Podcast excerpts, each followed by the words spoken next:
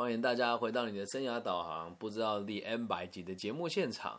那我们今天呢，要讲个人生小剧场的故事呢，是那个面试完哭到抽筋的下午。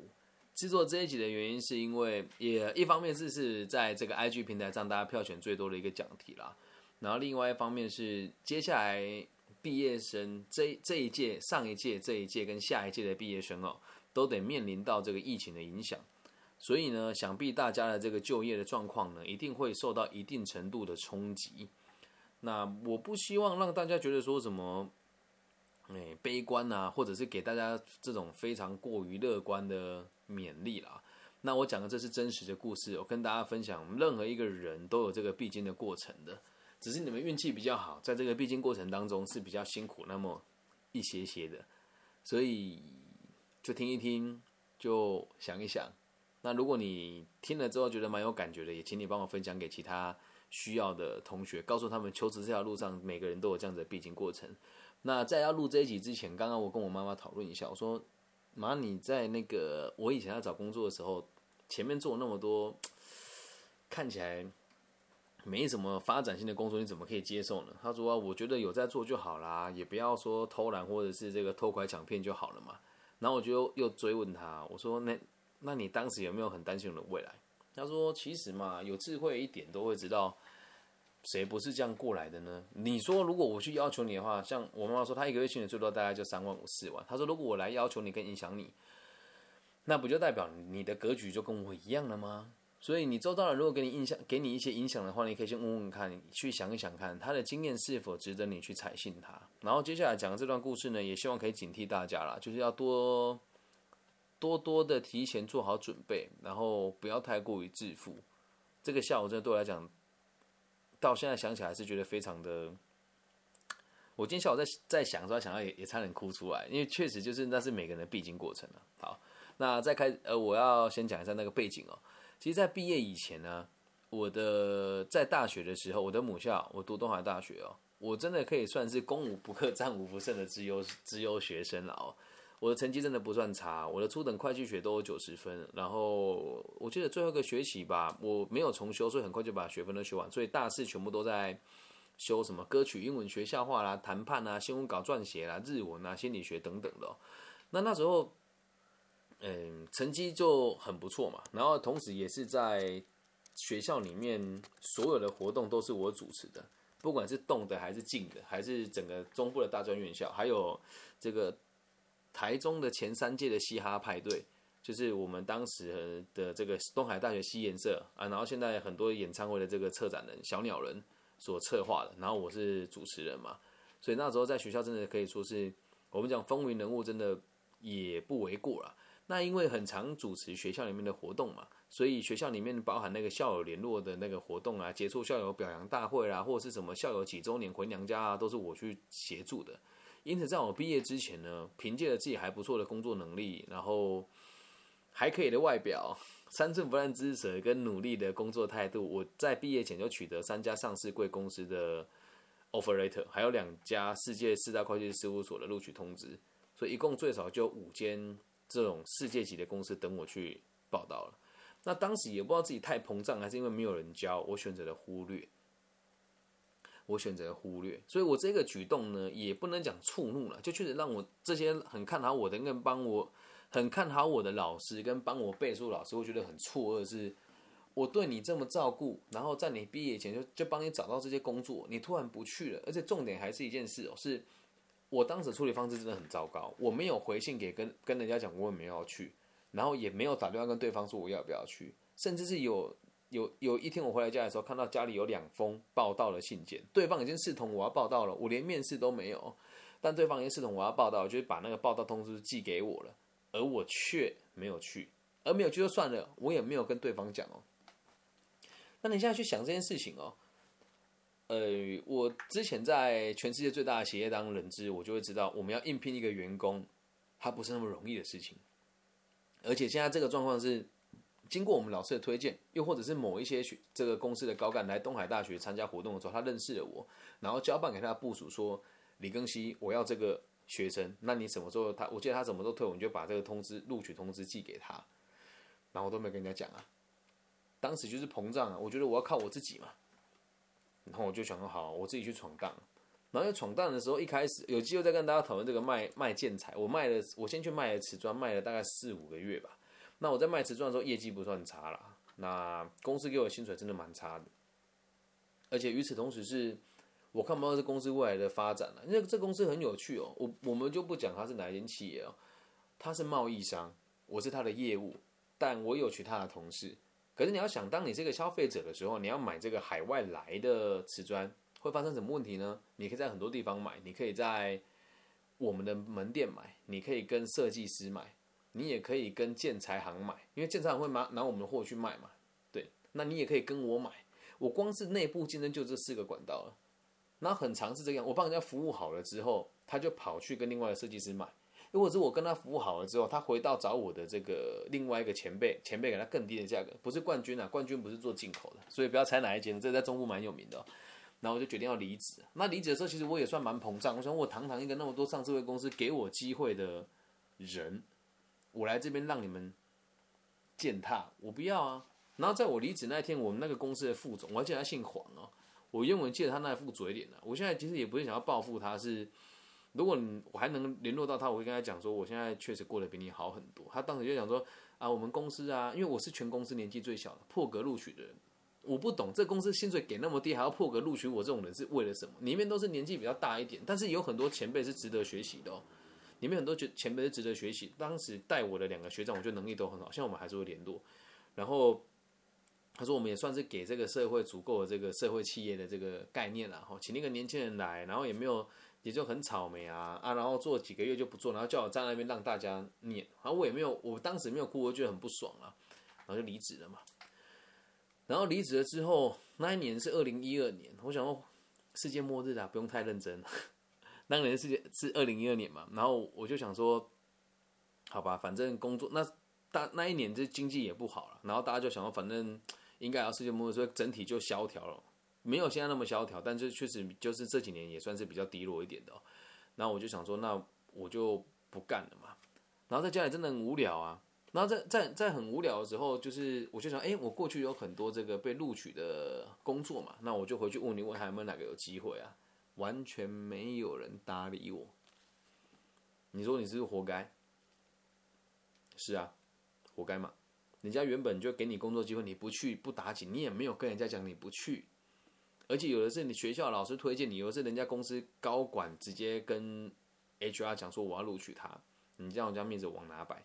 后来我就真的是硬拉着脸回去跟我的主任、系主任许恩德老师说，可不可以请主任再推荐我一次进那个四大会计师事务所？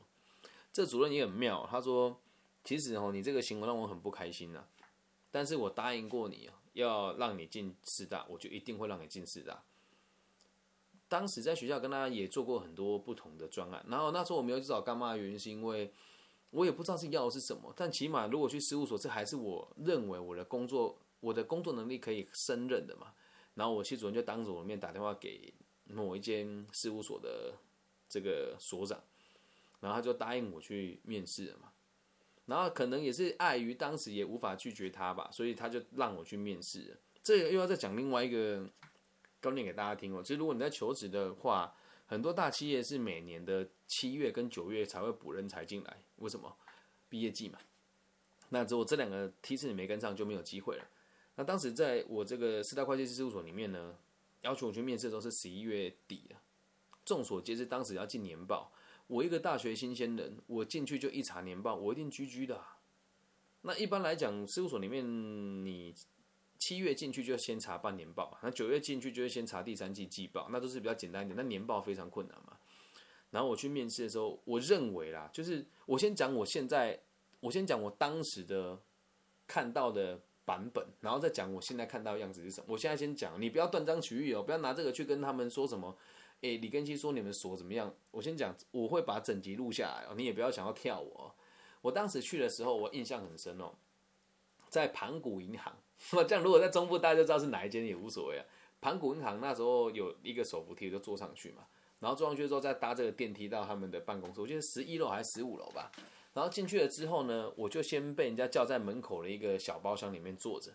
然后进来了两个人，一个叫 Grace，然后一个叫 Stacy，Stacy 是副理，Grace 是所长。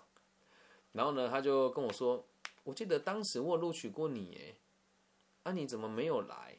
他现在你又要来了，你有想清楚吗？我说对啊，然后他就出了一题题目给我，详细题目什么我不记得，但真的很难。我说我答不出来，然后他就有一点说，连这个都不会，那你要我怎么录取你啊？明年再看看吧。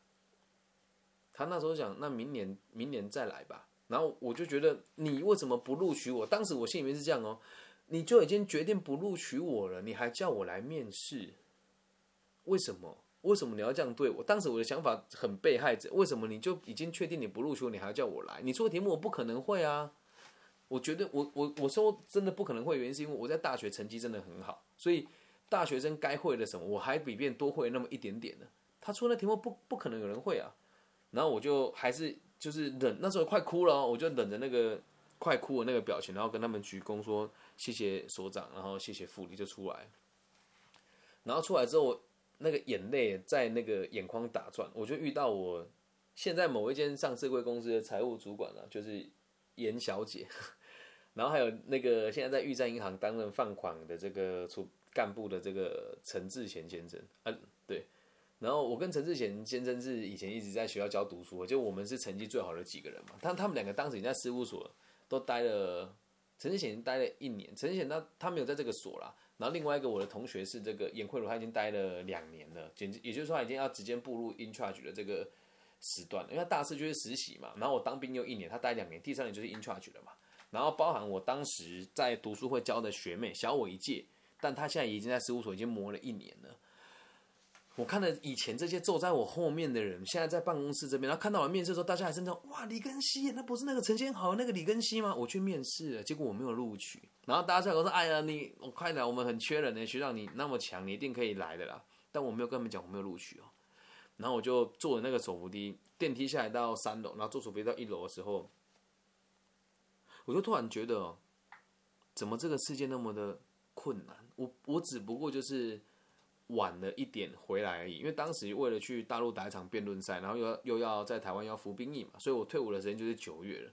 然后再加上我自己自负了一点，没有去上市贵公司报道，没有跟别人讲我为什么要得到这样子的待遇。而我刚刚看到那一些以前我认为成绩、工作态度都不如我的，现在已经在这个企业里面有的工作一年、工作两年了，我到底在干嘛？而而那个所长在离开以前，他还跟我讲说：“你连这个都不会，你现在还还还有有勇气来直接查核年报吗？”我就坐在那个那个，他左边是玉珍斋啦。如果大家知道是哪，应该就知道，就是那个离秦美也很久。我就坐在旁边那个便利商店那个阶梯，就开始哭了。然后一哭的时候，就发现我压抑自己好久了，因为你在卖瓷砖的时候，你已经委屈够久了。当时大家都会酸说：“哎呀，你不是会计系的吗？啊，你不是成绩很好吗？你怎么会想要来这边做这个工作？哇，小鲜肉呢？哇，这样，因为整个公司你年纪最轻嘛。然后你又加上，你会觉得好懊悔哦。为什么我没有办法？为什么我我我当时没有办法成熟一点的先去跟这些人说我没有要去报道？如果我当时多多做这个动作的话，我或许现在就还有其他工作可以做了。好多为什么跟好多难过，然后就开始哭。”然后说哭到稀巴烂的时候，我还记得哭到一半还下雨，真的很非常戏剧化，下大雨，我就这样子淋着那个雨，然后穿那个不合身的西装。当时那件西装好像是逢甲夜市买，没钱呐，你完全没有人教你，又不像现在说有这种生涯规划老师，有那时候我花五百块，然后被骗嘛，我觉得好难过。然后我就这样看着，在这个中港路上，然后看向那个海线那边，我在那个。科博馆的消防局那一带，科博馆消防局斜对面的盘古道就在那面试，我就看着那边。然后我记得当天雨下很大，可是太阳也很大，我就好惆怅。海线的方向是我东海大学那个方向嘛，我就看着他，我觉得说，为什么我明明就成绩也不差，为什么你要这样子对待我？然后我哭得很惨的时候又没有带伞嘛，然后这时候我的那个有一个学妹出去差旅回来了，然后要准备上办公室的时候，她看到我在哭，然后她她也很贴心呐。他就传那个讯息，那时候还是讯息啊，还没有智慧型手机他说：“学长，我看到你心情好像没有很好，但不要气馁啊。就是正常来讲的话，我们也都是这个五月跟哎七月跟九月才会才会招人进来。所以请你好好的准备，应该没有问题的，不要太担心。那是我那时候的想法，我那时候心里面骂，就是很咒骂这些人，说你们也太过分，都确定不录取我，你还要叫我来干嘛？你在洗我的，你在羞辱我，哎，你在羞辱我，哎，当时我是这么想的。可是呢，你要想哦，现在如果回局看，回回头看的时候啊，我觉得他们已经给足我所有的机会了。他叫我去面试，一方面是为了顾及，我觉得应该不是为了顾及我们系主任的面子啊，是他认为我应该有机会可以胜任。而他所出的那个难题，也确实是在茶盒上面我们用得到，但我真的也不会。而他也很有诚意，带一个副理来，他可能也跟这个副理讲说，如果你真的很缺人的话，我们有一个人可以用。但这个副理看了可能也不喜欢，所以在这个种种条件之下，他也很认真的告诉我说，那没有关系。那时候是讲说，那你连连这个都不会，明年再来吧。我本来想说是明年再来面试吧，但后来才知道，原来他的想法是，我记得他当时做个动作，就像摸他额头，摇摇头说。那明年再来吧。我以为他不录取我，但后来回家之后，就是我的主任才跟我讲说，那个 Grace 有跟你讲说明年再去报道。我才理解哦，原来是明年再去报道，不是叫我明年再去面试。所以你要去理解一件事，我当时哭到真的是，就全全世界都对不起我。啊！我觉得我为什么要受到这种待遇？我我我为什么要这么这么委屈？可是你你看哦，从现在回头来看，人家给足你面子哦，他不是请人力资源部门来敷衍你，他是所长直接面试你，而也确实是我条件不符合人家，懂吗？很年轻的时候你会以为世界得围着你打转了，但等到你年纪大一点之后，你就会发现其实没有，我们本来就都是社会的一部分而已啊。那你看我现在回头看，其实我很感激这一切，而在当时我却不认为他们在照顾我，所以回到大家自己身上也是一样啊。在这个面试的过程当中，或者是面试完的时候，不要用你个人的价值观去评断人家。还有一点哦，千千万万不要在面试以前的时候去上网看什么对公司的评论啊。知道为什么吗？真的有在工作的人呢，跟真的努力上班的人哦，不大会花时间在网络上写那一些什么工作日志，真的不会。然后也不大会有人会愿意在网络上公开批评自己的公司跟企业。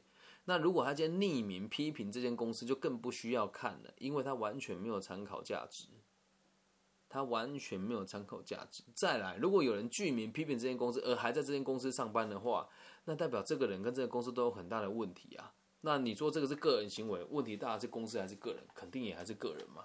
所以也不要在网络上看那一些不实的谣言跟传言了。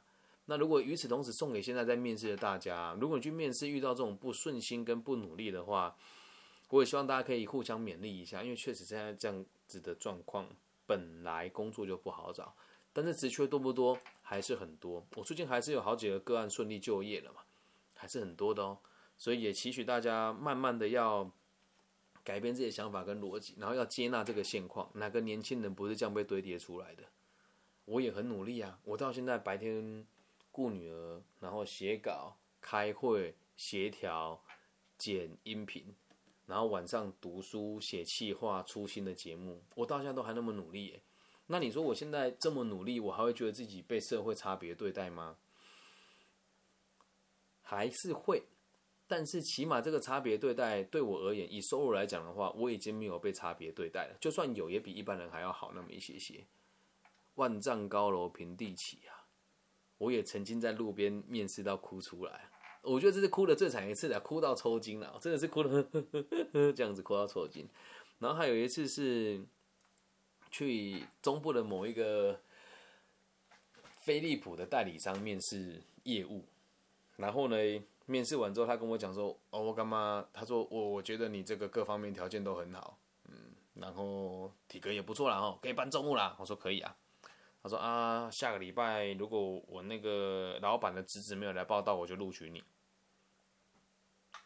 你你你要理解一件事哦，在面试的时候啊，你同一天可能会跑好几个地方，然后有时候你你已经跑了四五个公司面试，然后骑摩托车，然后又穿西装，很热哎，超热的，然后再找到一个你认为已经有机会面试的，有机会录取，整个面谈过程都很开心的时候，他最后丢一句：如果老板的侄子不来，我再录取你。